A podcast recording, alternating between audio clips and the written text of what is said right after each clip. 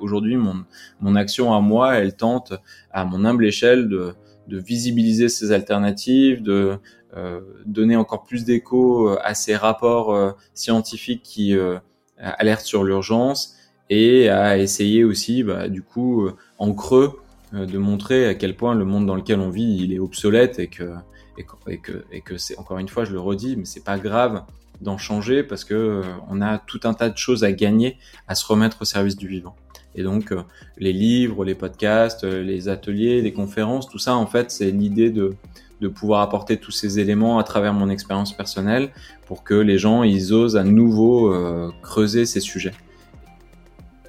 Bonjour et bienvenue sur Monétique. Je suis Joseph Chauffetti, cofondateur et CEO de Goodvest, la première épargne responsable alignée sur l'accord de Paris. Dans cette deuxième saison de Monétique, vous aurez l'occasion de découvrir des acteurs de la finance durable, mais aussi des projets qui s'engagent dans la transition écologique de notre économie. Parler d'enjeux complexes de manière pédagogique et sans filtre, c'est le défi qu'on se fixe avec notre podcast Monétique. Bonjour à toutes et à tous. Donc pour ce nouvel épisode de, Monétique, je suis ravi de, euh, d'inviter euh, Julien Vidal. Bonjour Julien. Salut Joseph. Tu vas bien? Ouais, ça va très bien et toi? Super bien, super bien. On rentre de, de ce week-end de Pâques, hein, donc euh, la forme, la forme. euh, Est-ce que ça te va si tu commences par nous expliquer un petit peu euh, ton parcours euh, depuis voilà depuis ton enfance, comment t'en es arrivé là aujourd'hui? C'est, je, je, vais le faire très large alors pour répondre à, à, cette question très large. Non, je plaisante. Je vais le faire très court au contraire. moi, je suis un grenoblois qui a un peu dans ma chair euh, vécu euh, la séparation de l'être humain avec le reste du vivant et alors qu'au début euh, je pensais que la réponse elle, elle, elle, se limitait entre guillemets dans, dans notre manière de considérer le vivant puisque enfin de considérer les êtres humains puisque je, je, travaillais dans les ONG je me suis rendu compte qu'en fait il fallait vraiment aller aux sources de de, bah, de, de, tous nos maux qui sont dans notre euh, bah, système capitaliste, euh, surconsumériste, tu le dis comme tu veux, de, qui, qui fait qu'aujourd'hui on accumule pour remplir un trou béant euh, qu'on essaie de combler euh, par les possessions, la compétition, tout un tas de choses et qui en fait continue à, à nous éloigner de ce vivant dont on a besoin de reprendre euh, ouais, une, une, place au, au, centre de celui-ci pour le, le, défendre, pour le, le, préserver, pour le régénérer, pour le considérer aussi. Et, et aujourd'hui, je le fais à travers une démarche qui s'intitule Ça commence par moi et qui me permet de faire plein de choses, euh, des ateliers, des conférences, des bouquins, un podcast là que j'anime en ce moment qui s'appelle 2030 Glorieuse. Bref, on va rentrer dans le détail, mais en gros l'idée c'est euh, comment euh, en voyageant, je me suis rendu compte, enfin en vivant à l'étranger grâce à ces missions de solidarité internationale, je me suis rendu compte à quel point on ne pouvait plus continuer à valider ce système et que en fait on a aujourd'hui plein de raisons de s'enthousiasmer parce que les alternatives, elles existent déjà et, les alternatives vraiment radicales sont en fait à notre portée et tout à fait libératrices. Il faut juste leur donner de la place dans nos têtes, dans nos économies, dans notre épargne, etc., etc., et dans nos métiers notamment. On pourra en reparler aussi si tu veux, pour pour les faire advenir le plus possible. Ok, donc tu, tu parles donc de, de, ce, de ce lien avec la nature. Est-ce qu'il y a eu un, un, déclic pour ton engagement écologique ou, ou c'est venu au fur et à mesure euh? Non, comme je te le disais, c'est, c'est venu au fur et à mesure et à la fois j'ai l'impression que c'est un peu toujours été là parce que je suis grenoblois donc euh, donc la montagne elle est toujours autour de nous. Le week-end, on, moi en tout cas, je, je, j'étais tout le temps à faire de la rando en forêt, à récupérer des fleurs pour faire des décoctions, des machins, des trucs, bref. Et donc euh, euh je, tu, tu, tu, tu, vois avec le temps qui passe et en fait assez rapidement à quel point l'être humain et, la pression qu'on exerce sur tous les écosystèmes, elle, elle fait en sorte qu'il y a des changements majeurs qui, qui, qui adviennent déjà. Euh, parce que les neiges elles sont de plus en plus réduites et à la fois de plus en plus euh, fortes de manière ponctuelle, parce que les températures augmentent, parce que les pluies sont de plus en plus rares et aussi de plus en plus fortes, parce que là en ce moment on a euh, du gel qui euh, et euh, en train de largement perturber les les, les récoltes, euh, notamment en France, etc., etc. Et en fait, ça, bah, du coup, quand tu t'es un peu toute ta jeunesse le nez dehors, tu, je pense que tu le vois encore plus fort, quoi. Et, tu le perçois plus, ouais. Ouais, ça devient forcément au bout d'un moment vraiment insoutenable. Et là, le le, le, le dernier coup de marteau qui a vraiment enfoncé le, le clou, c'est le fait d'être allé là maintenant je dis ça comme si c'était il y a pas longtemps, mais ça date d'il y a au moins deux ans déjà, voir la mer de glace qui est à côté du, Mont Blanc et, et de voir à quel point bah, on a ce glacier qui est le plus long d'Europe, bah, il a énormément reculé, il a énormément perdu de sa superbe et que en fait tu à l'époque il y a un petit train pour les personnes qui ne connaissent pas, il y a un petit train qui nous monte euh, justement à l'endroit où on peut marcher sur le glacier. Et à l'époque il avait été créé de telle manière à ce que en gros on était juste en face du glacier. On, presque on, faisait un pas et on y était au sortir du tram et du train. Et en fait aujourd'hui il faut descendre. Et, et c'est, c'est des centaines de marches euh, qu'on doit descendre. Et c'est assez saisissant parce que euh, plus on descend et plus on voit des panneaux qui marquent euh, l'époque enfin le niveau du glacier à l'époque. Et à un moment je suis arrivé à, à au panneau 1985 qui est ma date de naissance et je me suis rendu compte à quel point il était déjà éloigné de, de, sa splendeur du passé et ce panneau et, à quel point bah, en fait rien que à la petite échelle de ma vie les ouais l'attaque du vivant elle était majeure et c'est fou de se rendre compte de ça. Et en plus c'est quelque chose qui est exponentiel et qui va s'accélérer euh, dans les années à venir. Donc c'est d'autant plus c'est d'autant plus saisissant et ça donne d'autant plus envie de se bouger le cul c'est vrai que les glaciers en fait hein, permettent vraiment de, de voir euh, physiquement parce qu'on parfois on se rend pas compte, on, on voit pas, euh, on voit pas vraiment euh, les, on voit pas dans la vie, quand on est en ville, on voit pas dans la vie de tous les jours, on va dire les changements. Et, les glaciers avant après sont folles quoi. Ouais, c'est ça, exactement. Euh, ok, alors, alors donc t'as as exprimé un, t'exprimes en fait ton engagement à travers différentes choses, les, les, les, réseaux sociaux, le podcast, mais surtout les, les, les livres en fait. Euh, qu'est-ce qui t'a, euh, pour, pourquoi est-ce que tu as choisi ce, dire ce, ce, ce, canal de communication euh, pour ton engagement? Bah, en fait, moi, ce qui me rend fou depuis que je suis rentré en France en 2017, c'est de voir à quel point il y a vraiment une manipulation de l'information qui est donnée, euh, ou en tout cas des, des, canaux qui sont rompus dans ces, dans ces informations vitales qui devraient être passées aux citoyens. Et donc, on se rend pas compte à quel point l'urgence elle est là. Et donc, bah, c'était particulièrement saisissant avec le deuxième volet du rapport du GIEC qui était sorti, non, le premier volet du rapport du GIEC qui était sorti au moment de la du recrutement de euh, Lionel Messi euh, au PSG et en fait on en avait parlé pendant des jours et des jours de, de ce recrutement et le rapport du GIEC on n'en avait quasiment pas parlé. Et c'est encore plus saisissant là maintenant avec les élections présidentielles qui ont accordé dans tous les débats, les échanges, les tout le temps qui a été passé dans les médias à décortiquer ces élections, il y a seulement 3% qui ont été euh, dédiés aux enjeux écologiques. Et de voir à quel point, bah, et d'une, il y a vraiment une disparité entre l'intérêt des Français qui reste majoritairement tourné vers ces enjeux et le peu de temps qui est accordé à ces sujets. Et de deux, le fait qu'on ne parle pas vraiment de l'urgence. Quand on parle de ces sujets, on, on est toujours à côté et on ne parle pas vraiment, vraiment de l'urgence. Et enfin, on présente pas suffisamment toutes les alternatives et on donne très très peu à voir tout ce qui existe déjà et qui permettrait de lâcher une bonne fois pour toute la branche à laquelle on s'accroche par euh, faute de mieux en fait. Et ça, c'est vraiment de la méconnaissance. Et donc aujourd'hui, mon, mon action à moi, elle tente à mon humble échelle de, de visibiliser ces alternatives, de euh, donner encore plus d'écho euh, à ces rapports scientifiques qui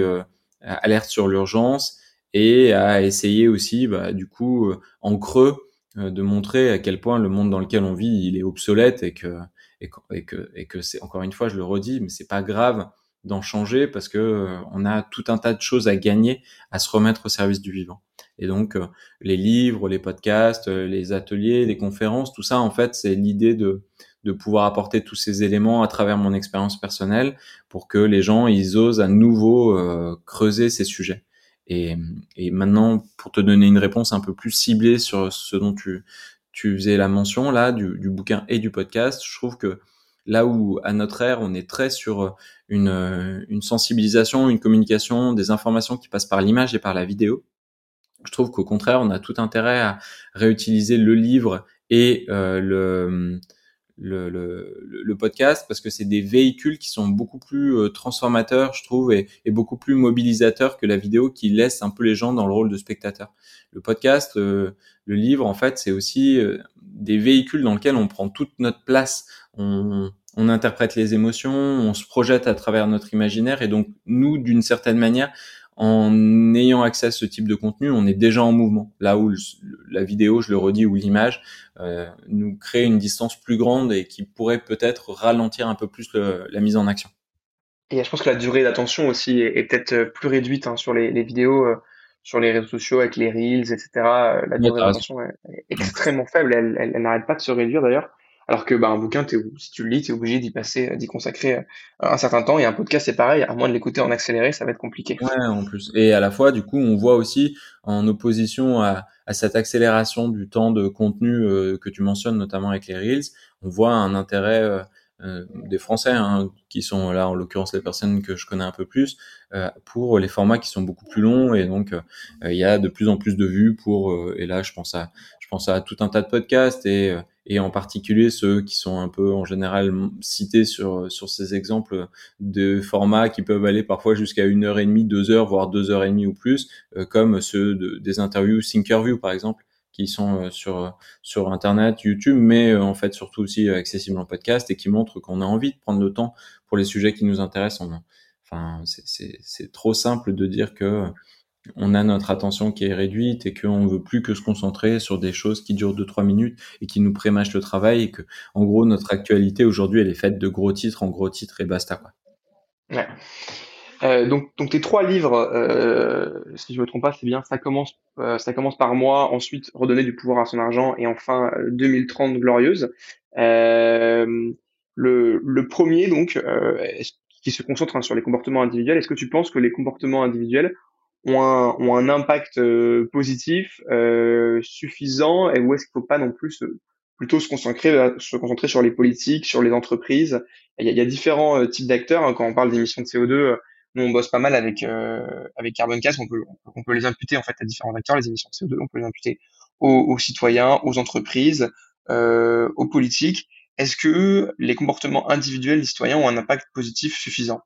Ouais, j'aurais déjà plutôt tendance à dire que moi je parlais des, des comportements euh, citoyens, de l'engagement citoyen, et donc euh, l'engagement citoyen à travers mon exemple, euh, notamment de la mise au mouvement que j'avais réalisé à mon retour en France euh, et que je raconte dans le premier livre dont tu as parlé qui s'appelle Ça commence par moi, c'était en, fait à travers effectivement des actions du quotidien euh, qu'on a trop longtemps euh, euh,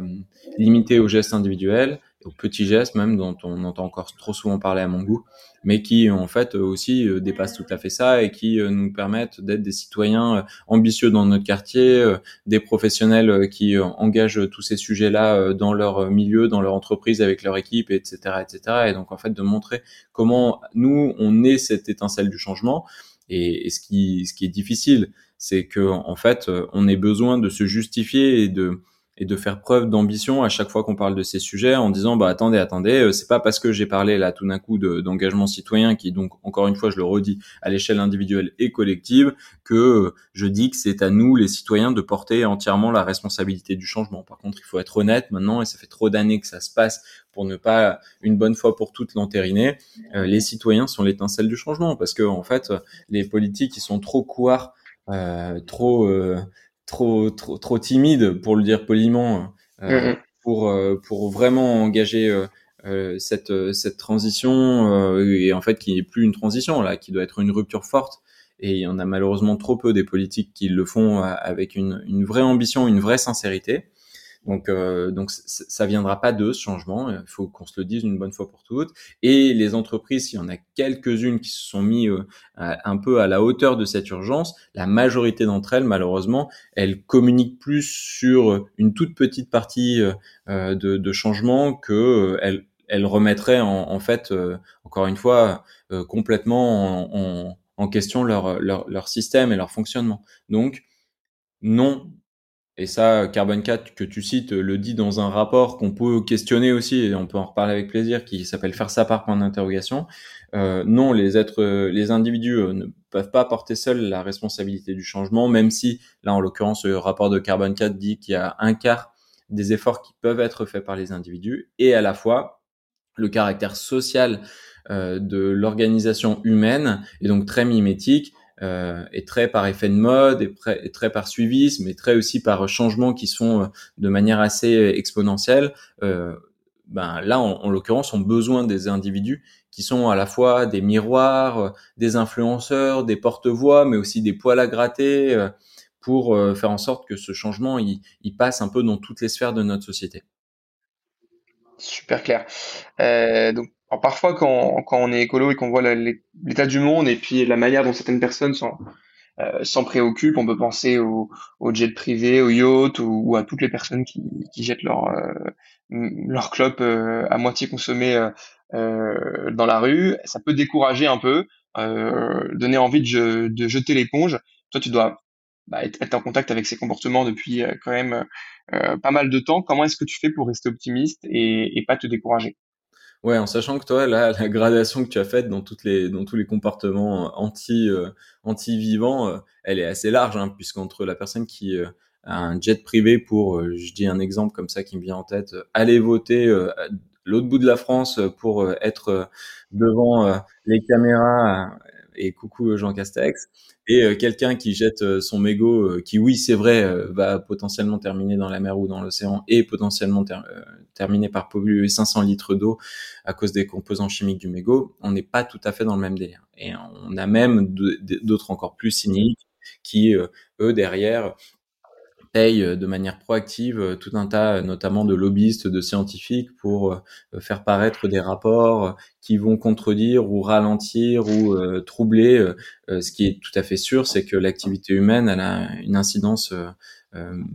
moribonde, mortifère sur sur le, vivant et même sur notre capacité à pouvoir vivre durablement sur cette terre dans les prochaines décennies. Donc donc il y a, y a plein de manières hein, de, de de voilà de, de d'aller contre ce vivant, mais bon, tout n'est pas à mettre sur le même niveau non plus. Ceci étant dit, moi je réagis de deux manières euh, par rapport à ça. Quand je suis fatigué, quand euh, quand tu es en colère, je me dis qu'un jour ou l'autre il y aura peut-être une sorte de grand tribunal de Nuremberg euh, des, pratiques anti-écolo et que encore une fois, je, je, suis pas sûr qu'il y ait beaucoup de, crainte à avoir pour les personnes qui ont jeté le mégot dans le caniveau, mais mais qu'il y a vraiment des personnes qui mériteraient d'être jugées pour bah voilà, encore une fois, hein, leur, mépris du vivant et, leur cynisme et, leur intérêt économique qui a été mis euh, avant tout le reste. Mais ça, en fait, euh, ça, se fait sur les questions d'écologie, mais en fait, comme tu l'as compris, je parle d'écologie au sens plus large, donc du vivant, et donc donc il y a déjà d'ores et déjà, et là le, cas mondial qui a pas mal fait parler ces derniers temps, c'est celui des Ouïghours, et donc aujourd'hui il y a déjà, enfin il y a déjà des personnes qui mériteraient d'être jugées pour pour tout ce qu'ils font subir à une partie de l'humanité. Donc, euh, donc peut-être que peut-être qu'à un moment on, en arrivera à ça, parce qu'on aura reconnu le, droit du vivant, parce qu'on on aura compris qu'en fait on peut pas continuer à mettre en, en avant au-dessus de tout euh, la nécessité de la croissance de notre PIB. Et d'un autre côté, quand je suis un peu plus bien luné, mieux reposé et que j'arrive un peu plus à laisser euh, de la place à la personne que je suis, c'est-à-dire un peu aussi à vouloir cultiver cette, euh, humilité, cette bienveillance et, et cette, compréhension de l'autre, je me, sens triste pour ces gens-là qui, qui malheureusement ont tellement intégré les codes de notre société euh, capitaliste qu'elles ont arrêté d'écouter euh, bah, fait cet, animal que nous sommes tous, qui fait partie du vivant et qui, qui je, pense vraiment dans la manière la plus profonde de, notre être se sent assez violenté quand on continue à, se définir à travers notre garde-robe, la taille de notre maison, euh, la marque de notre voiture et, tout ce qu'on peut faire pour euh, priver les autres euh, d'une vie décente pour pouvoir avoir un yacht un peu plus grand. Et je, pense que ces gens-là, même si tous les codes de la société vont dans leur sens, valident leur mode de vie, bah, le soir sur leur oreiller, je pense qu'ils doivent se sentir vraiment vraiment euh, bah, parfois seul et, et, et, que ça doit être euh, ça, doit pas être évident euh, à porter et, et, et je pense que aussi euh, il y a ouais il y a il y a des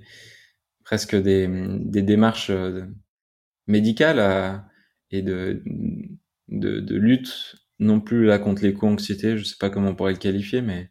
mais à mettre en place, euh, à activer plus largement pour, pour toutes ces personnes qui sont tellement, tellement, tellement, tellement déracinées. Ok, je comprends très bien ton, ton, ton état d'esprit là-dessus pour, euh, pour essayer de rester optimiste. Euh, alors, sujet, euh, sujet qui est quand même, euh, je sais pas si c'est assez différent. Hein, Joseph, hein, le, le, le la, faut pas te décourager, je veux dire, faut pas te décourager. Je pense que l'optimisme est quand même nécessaire, sinon c'est, c'est,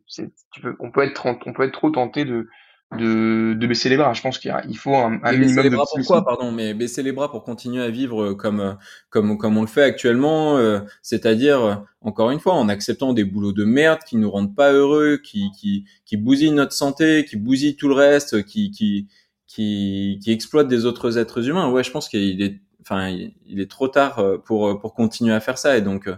donc baisser les bras sur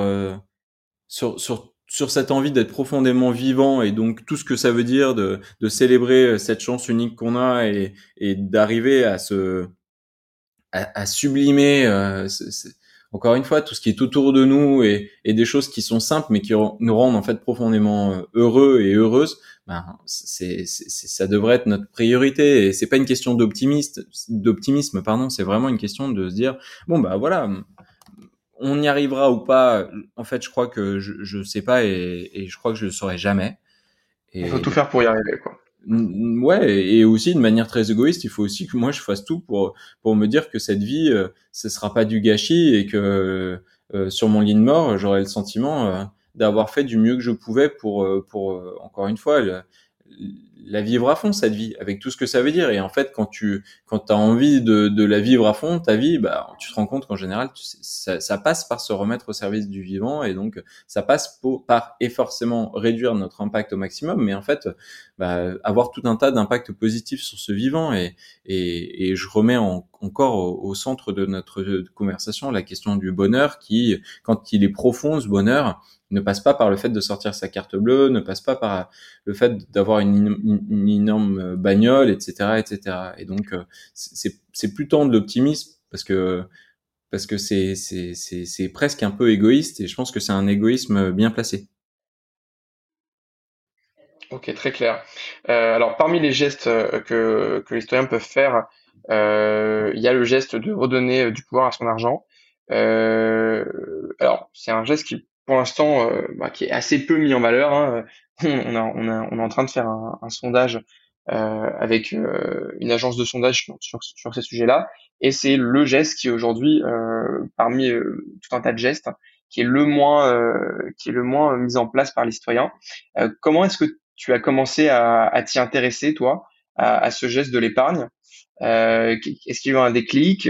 Comment comment tu y es arrivé? Parce que c'est pas forcément la première chose à laquelle on pense. Ouais, euh, j'ai eu de la chance parce que en fait, euh, dans mon master humanitaire, il y avait plein de personnes euh, qui étaient engagées dans des dans des associations comme Attaque, comme le CCFD, et, qui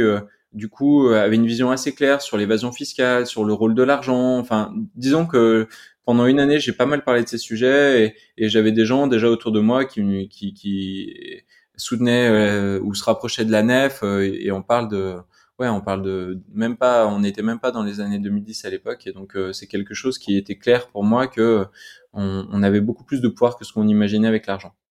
Et au moment où là, euh, je réentends euh, cette goutte de trop qui fait déborder le vase, qui était à l'époque le, jour du dépassement, qui était en août, et que je me rends compte de tout cet impact que l'humanité a sur le sur le vivant. Bah, je, je, veux avoir des gestes forts et donc on était, je te dis, même 2010 et avant, je sais, je sais plus, là, je me mélange un peu les pinceaux sur, les dates, mais je décide coup sur coup de devenir végétarien et de, fermer mon compte en banque dans une banque classique pour, pour rejoindre le, crédit coopératif puis un peu plus tard la nef. Euh, donc, d'une certaine manière, moi, j'ai eu un peu de chance. Et à la fois, plus je creuse ces questions euh, d'éco-citoyenneté, d'engagement, de, changement de société et tout ça, et plus je me rends compte que le sujet de l'argent, c'est vraiment, vraiment, vraiment, vraiment la clé de voûte de tout un tas de choses, tant euh, dans notre modèle économique, euh, social, que dans notre engagement citoyen aussi, parce que comme tu l'as très bien dit, c'est un sujet dont on a très très peu idée, donc ça montre la méconnaissance des individus, des Français sur ces sujets. Et à la fois, c'est quelque chose qui, à mon sens, représente tout à fait l'action qu'on peut avoir pour vraiment se mettre à la hauteur des, enjeux. Et donc, ça, si je devais le dire en, trois étapes, ça serait celle-ci. Et d'une, forcément, bah, du coup, euh, se former. Ça passe par euh, se réapproprier euh, notre capacité à comprendre des enjeux qui sont présentés comme assez complexes et qui le sont en, vérité, mais qui aujourd'hui sont décortiqués, simplifiés, vulgarisés par tout un tas de médias, tout un tas de, journalistes, d'experts qui, du coup, nous permettent de comprendre ces questions qui peuvent sembler épineuses, mais de manière assez simple. En tout cas, il y a des portes d'entrée pour nous permettre de, de, gagner en confiance sur ces, sur ces enjeux-là. Et, euh, et, bon, voilà, je vais mentionner Imago TV, je vais mentionner là sur la question de l'argent euh, les rapports euh, d'Oxfam, des Amis de la Terre, euh, les actualités de, de Novetic, etc., etc. Donc ça, c'est vraiment changer sa manière de voir le monde et donc se réapproprier son information en y intégrant pour de bon une information euh, indépendante, euh, nuancée, complexe, peut-être du temps long aussi. La deuxième chose, c'est de réduire au maximum tout de suite là euh, l'impact qu'on a avec bah, nos pratiques climaticides parce que en fait pas vraiment approprié, pas vraiment décidé. Donc c'est de refermer tout de suite son compte en banque dans la banque classique. C'est c'est de idéalement Là, euh, si pour les personnes qui, qui seraient dans ce cas-là, arrêter une bonne fois pour toutes avec les investissements dans les bitcoins et toutes les monnaies, euh, euh crypto-monnaies et, les placements euh, en bourse et, toutes ces choses qui font qu'on a cru à un moment que notre argent pouvait faire de l'argent. Et la troisième, c'est en fait qui, va de pair du coup avec ce, ce, ce, pardon, je vais y arriver, ce, schéma de réduction de notre impact c'est d'augmenter l'impact positif qu'on peut avoir, notamment avec notre argent, parce qu'en fait, on va remettre notre argent, notre argent non pas comme une fin, mais comme un moyen, c'est-à-dire le dépenser euh, vraiment pour euh, nos, besoins réels et non plus pour des envies qui ont été créées de toutes pièces par euh, les entreprises. c'est le mettre donc dans des structures qui sont plus engagées. Je parlais de la et du crédit coopératif qui vont pouvoir financer euh, soit des entreprises de l'ESS avec le crédit coopératif, soit plutôt des projets euh, engagés notamment au niveau écologique avec la NEF, soit si on a envie de soutenir vraiment des projets dédiés et qu'on a encore un peu d'épargne, investir euh, grâce à l'ITA, grâce à Terre de Liens, grâce à Énergie Partagée, dans des, dans des projets qui sont vraiment du développement de ce que j'appelle moi les 2030 glorieuses, c'est-à-dire cette, cette société d'après. Et après, bah, utiliser le flux de l'argent qui nous passe dans les mains au quotidien euh, bah, vraiment pour faire ce, ce, pourquoi l'argent a été créé au début, c'est-à-dire euh, créer du lien entre les gens, faciliter des échanges, et donc euh, là, que ce soit avec une monnaie locale complémentaire, que ce soit en soutenant les initiatives locales, les épiceries locales, les, les, circuits courts, etc., etc., ou même en essayant de recréer au maximum des, des espaces de gratuité dans nos vies, parce qu'on va aller plus vers le troc, la réparation, euh, les systèmes d'échange locaux, etc., euh, etc., euh, toutes les, les gratiférias, les, locations avec les bricothèques, les objettèques, les ludothèques, que ce soit avec les boîtes à dons, bref, se rendre compte que en fait, voilà, on a peut-être, on a sûrement avec certitude même, laissé trop de place dans nos vies aux, aux échanges financiers et que en fait, ouais, on n'est pas des porte-monnaies sur pattes et on n'a pas besoin de sortir notre carte bleue fatalement pour exister. C'était un peu long comme Est-ce que tu penses que la finance Non, non, mais c'est, je pense, que c'était essentiel de, de, de, poser les bases. Voilà. De poser les bases de, de, ton livre. Euh, est-ce que tu penses que la finance peut euh, privilégier euh, le long terme par rapport au court-termisme, court-termisme tel qu'elle est aujourd'hui? Je, quand je parle de la finance, je parle de la finance en général, hein, vraiment, euh, donc des, des, grosses institutions financières. Euh, Est-ce que tu penses qu'elles vont finir par, euh, par privilégier le, long terme au, court terme? Parce qu'en bah, fait, ces institutions, elles vont être clairement euh, impactées. Hein, les, je pense notamment aux assureurs euh, et, et, même aux, aux, grandes banques. elles, elles vont, elles vont avoir des les, les, sociétés, ces grandes sociétés cotées vont être vont être très clairement impactés euh, par le réchauffement climatique et euh, et, euh, et, les assureurs, il y a pas mal de pas mal d'études qui ont été faites sur le sujet, hein, mais si on atteint un réchauffement climatique à, plus 3 ou plus 4 degrés, ne pourront plus être en mesure d'assurer euh, euh, tout, tout, tout ce qu'elles assurent aujourd'hui. Bon bah voilà, c'est bon, tu l'as dit. euh, enfin, j'espère. J'avoue. Mais, mais aujourd'hui, mais aujourd'hui, elle continue à aller en, mais elle continue à aller dans cette direction aujourd'hui. Ouais, donc, je connais pas des, des, gens, notamment qui, qui bossent directement dans le milieu des, des assurances. Donc à ce niveau-là, tu vois, je pourrais pas te répondre. Mais c'est vrai que même moi, tu vois, j'allais dire qui suis pas de, de, de ce milieu-là, je sais que le dérèglement climatique va rendre le, le, le métier d'assureur impossible, économiquement impossible, et va engendrer des coûts pour toutes les sociétés qui vont être de l'ordre de, de de centaines de milliards d'euros qui seront du coup là bien plus grands que euh, l'argent qu'on devrait investir pour limiter au maximum le dérèglement climatique et donc euh, les catastrophes à venir. Donc en fait, j'espère, je, je, sais pas naïvement, euh, qu'il y a des personnes qui ont encore un peu de place pour leur logique à l'intérieur de ces structures et qui sont en train de travailler sur des modèles qui leur permettraient justement de bah, de pas tout faire comme ce qui est présenté actuellement, c'est-à-dire tapis sur le présent en essayant de faire le maximum de, bénéfices à court terme, et puis euh, advienne que pourra, parce que de toute manière, la responsabilité n'est pas forcément entre mes mains, et on remet euh, la faute sur l'autre, parce que les entreprises diront que c'est aux politiques d'abord de bouger, et donc il faut qu'ils qui qui fassent un travail législatif, de régulation, pour que ensuite les entreprises puissent vraiment euh, agir tout au même niveau, avec euh, avec les mêmes contraintes, et les euh, les politiques disent bah oui, mais nous en fait on, a envie de donner aux entreprises la place pour qu'elles puissent le faire vraiment selon euh, leurs expertises, leurs leurs moyens, et donc on va on va inciter plutôt contraindre, etc., etc. Et donc on se renvoie un peu toujours la balle, mais ce qui est sûr, c'est qu'il va y avoir un impact fatal. Donc, la question, à mon avis, elle est assez simple. C'est est-ce que les entreprises qu'on a mentionné, les mentionnées, les secteurs entiers qu'on a mentionnés, ils vont accepter de reprendre leur rôle d'origine, c'est-à-dire servir euh, leurs clients, non pas à court terme, mais sur le long terme, et en plus en profiter pour avoir un impact indirect dans la gestion de leurs fonds qui vont permettre de protéger, préserver, régénérer le vivant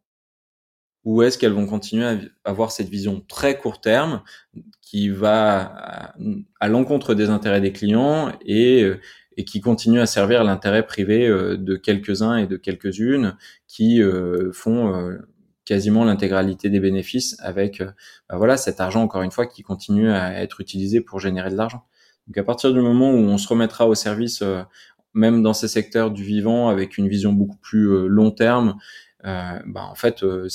ce sont des secteurs qui pourront continuer à exister et dont le modèle économique, en plus, est assez simple à trouver et qui permettrait de rétribuer, encore une fois, des, milliers de salariés. Je ne sais pas si ça serait dans les volumes qui existent actuellement, mais, mais ça marche. Par contre, c'est sûr que la place des actionnaires et, les intérêts qui leur sont versés euh, chaque année doit et sera largement, largement, largement modifié. Ouais. Très clair. Euh, alors, tu as, écrit ton... Tu viens de, publier 2030 euh, Glorieuse. Euh, est-ce que tu peux nous en parler un peu plus sur ce livre? Ouais, bah tu vois là, Joseph, ça fait une demi-heure qu'on parle de tout un tas de choses qu'on devrait faire et de pourquoi on n'arrive pas à les faire ces, ces, ces, choses qui sont en fait tout autour de nous, présentes dans la littérature scientifique. il y a tout un tas d'experts et encore le dernier volet du rapport du GIEC qui est sorti il y a quelques semaines montre tout ce qu'on pourrait faire qui existe déjà. Et en gros, c'est les solutions existent. Leur, leur leur résumé quoi. Donc, euh, bah, pourquoi on sait pas? Pourquoi, Enfin, pourquoi on fait pas Pardon? Pourquoi depuis les années 70 le rapport Mido on sait et même en fait avant? Et pourquoi euh, on, on, on fait pas dans l'ensemble? Pourquoi c'est juste à la marge? Moi, je pense que c'est parce que et d'une, bah, en fait, on, on a voulu jouer jusqu'au bout le jeu du capitalisme en espérant que la promesse euh, d'une vie décente pour tout le monde allait être tenue. Et malheureusement, on se rend compte que ça ne marchera pas. Maintenant qu'on s'est rendu compte que ça ne marchait pas, on est de plus en plus prêt à essayer autre chose. Et c'est là où advient, à mon, à mon sens, le deuxième problème, c'est que cette autre chose, on a du mal à le caractériser, on a du mal à le décrire, on a du mal à le rendre attirant, parce que pour l'instant, on se limite à le définir à travers nos peurs, et à travers, encore une fois, les, les alertes que nous donnent les scientifiques. Et donc, euh, aller vers quelque chose euh, en suivant nos peurs, c'est beaucoup plus difficile, c'est beaucoup plus bah, c'est beaucoup plus dur, c'est beaucoup plus chaotique, c'est beaucoup plus énergivore et c'est beaucoup moins mobilisateur. Alors que si au contraire on faisait cet exercice euh, de dire bah en fait on peut aller vers un autre modèle de société et, parce qu'on a tout un tas de choses à gagner. Et donc, il faut décrire ce modèle de société par le plaisir, par l'enthousiasme, par toutes les libérations que ça peut provoquer en termes de créativité, de solidarité, de lien au vivant, etc., etc. Et, et pourquoi pas même d'autres croissances économiques régulées, mesurées, euh, plus durable, plus juste, euh, réparti. là, je pense qu'en l'occurrence, ça donnerait beaucoup plus envie et, et ça, il y aurait un, un, vrai engouement pour ces sujets, mais on a du mal à le faire. Et donc, euh, pour la petite histoire, il y a un an en arrière, au moment où ça y est, on commençait à donner un peu la parole aux futurs candidats aux élections présidentielles qui sont en train de se dérouler, et eh ben il y avait euh, Valérie Pécresse qui, elle, était toute ragaillardie à l'idée de rassembler la droite avec sa dream team de la droite, et on voyait en arrière-plan Jean-François Copé et, et Eric Ciotti et tout ce tralala, et moi je me suis dit mais c'est pas possible qu'on rejoue encore et encore et encore les mêmes simagrées, et que ces gens-là qui continuent à utiliser les mêmes marmites, euh, elles se sentent légitimes pour, euh, pour proposer une vision de la France. Et donc, euh, par anticipation, par rejet presque, mais surtout par envie de pas rester les bras croisés et, de sentir tout ce qu'on avait loupé, bah, je me suis proposé de faire le travail que ne ferait jamais Valérie Pécresse et de vraiment imaginer à quoi ça ressemble une France durable, solidaire, qui nous permettrait de continuer à vivre décemment dans les prochaines décennies. Et j'ai caractérisé donc ces 2030 glorieuses avec ma Dream Team à moi, qui euh, est constituée d'une bonne partie, voire de l'intégralité des personnes à qui j'ai donné la parole dans le podcast, de, le podcast 2030 glorieuses, et que j'ai remis un peu dans une sorte d'immense euh, euh, puzzle dans les ministères transformés de la République du vivant, pour voir tout ce qu'on a encore une fois à gagner. Et, et en trois temps, très simplement, je te le dis vite là, c'est euh, déjà bah, du coup euh, avoir euh, une France beaucoup plus égalitaire dans la justice économique et sociale. Ensuite, une fois qu'on aurait réussi à assurer ces bases pour qu'on puisse enfin être des citoyens accomplis et d'avoir le temps, l'énergie à consacrer à ce rôle de citoyen, ben on pourrait reprendre ce rôle en mieux s'éduquant, en reprendre la place sur notre territoire, en, se relocalisant, en se réancrant dans, dans, ce qui fait notre présent, dans notre quotidien. Et ensuite, on pourrait euh, justement euh, être beaucoup plus proactif dans les décisions qui impactent notre vie euh, à tous et à toutes tous les jours. Et ces 2030 glorieuses, elles ont existé avec l'ambition, encore une fois, à mon humble niveau, d'arriver à faire en sorte qu'on puisse plus intelligemment discuter des sujets de fond sur les élections présidentielles. Euh, bah là, j'avoue que à mon humble niveau, bah, on s'est complètement planté parce que, encore une fois, c'est 3% des, de tous les débats euh, qui ont porté sur ces Alors, sujets. Ça augmente un peu sur le deuxième tour, hein, mais euh... ça augmente très légèrement sur le deuxième tour et à la fois pour l'instant c'est vraiment à la marge et même quand on dit tiens là on va parler d'écologie, j'entends euh, parler euh, de des deux trois choses clivantes sur lesquelles s'opposent les candidats, mais de rien de fond et en tout cas pas de cette vision enthousiasmante de la mm. France en, en 2030 glorieuse. Donc ça me rend vraiment triste. Et là, le deuxième objectif, c'est que maintenant en fait, à, à moi Julien Vidal, si j'ai pu faire ce travail alors que j'ai jamais fait Polytechnique, j'ai jamais fait l'ENA, j'ai jamais fait d'études politiques, enfin, si j'ai réussi à faire ce travail avec toute la littérature qui en fait existe déjà, alors tout le monde est capable de faire ce travail. Et donc j'espère, à mon humble échelle encore une fois, contribuer au fait que euh, on, puisse plus prendre pour argent comptant euh, les promesses des candidats et des dirigeants politiques et même euh, des dirigeants économiques parce que en fait elles sont euh, elles, sont tellement obsolètes, elles sont tellement euh, elles manquent tellement d'ambition que que, que on, on, doit on peut s'autoriser à beaucoup mieux, on doit s'autoriser à beaucoup mieux et ça commence par par voir tout ce qu'on a à gagner pour derrière se rendre compte que bah en fait voilà ces gens ils sont plus clés, ils sont plus crédibles. Donc c'est c'est le deuxième objectif là de, ce livre et je suis très content qu'on en parle aujourd'hui parce que ça va contribuer à faire en sorte et encore et encore et encore de nous éduquer toutes et tous pour euh, ouais pour être euh, chaque jour euh, chaque heure encore plus apte de faire en sorte que le débat citoyen il aille vers ces vrais sujets Très bien. Est-ce que tu, tu, tu, penses que tu vas. Sur quel sujet sera ton, ton prochain livre? Ouais, c'est déjà très clair, puisque. Ok. tu vois, un peu. un peu un peu déçu pour le dire comme ça euh, de, de ce qui est en train de se jouer au niveau politique. Euh, j'ai pas pu m'empêcher d'être naïf et de me dire qu'il y avait il y avait de la place pour arriver à, à vraiment avoir ce gouvernement du vivant en 2022, et ben je me dis que c'est pas grave, on va pas rentrer par la porte, on rentrera par la fenêtre, par la petite porte du chat s'il le faut, mais on, on, rentrera. Et donc je pense que là, une des portes qui pourrait vraiment vraiment nous permettre aussi de drastiquement transformer notre société, c'est par la porte économique et notamment celle des métiers. Ça fait quelques années que quand je parle à, des dirigeants euh, d'entreprises, je vois leurs craintes parce qu'ils euh, ont de plus en plus de mal à recruter euh, des cerveaux, de plus en plus de mal à recruter des gens pour travailler dans des entreprises d'exploitation du vivant. Et donc, dans mon prochain bouquin, je proposerai une, sorte de panorama des métiers de demain, encore une fois en basant sur les, interviews des personnes euh, de 2030 glorieuses qui font des métiers euh, de la société de demain et de montrer en fait que bah voilà se, se mettre même professionnellement au service de ces 2030 glorieuses c'est pas simplement euh, mettre sa plus belle chemise à carreaux et aller gratter un, un lopin de terre, même si ça passe aussi par ça et qu'il y a sans doute un million d'agriculteurs qui travailleront en France en 2050 contre 400 000 aujourd'hui de mémoire. Mais il y a plein d'autres métiers enthousiasmants et, et, et ça aussi, avoir du sens dans son travail, c'est quelque chose qu'on avait un peu abandonné et qui est pourtant tout à fait possible. Et, ça peut aussi commencer par là, et avec des impacts euh, qui sont euh, facilement imaginables euh, sur tous les échelons économiques. Très intéressant. Et ça va être sur des sur les métiers de demain, dans de nouvelles structures, ou est-ce que dans ce livre tu es aussi consacré à une partie du livre à euh, comment euh, agir au sein de son entreprise dans laquelle je suis aujourd'hui pour la faire changer. Ouais, non, ça sera vraiment les, les c'est un peu comme tu, je sais pas si tu avais fait ces recherches dans les CDI ou les centres ouais d'orientation, un peu tout ça là, tu sais où tu as les fiches ONICEP, les fiches métiers étudiants, ce genre de trucs là.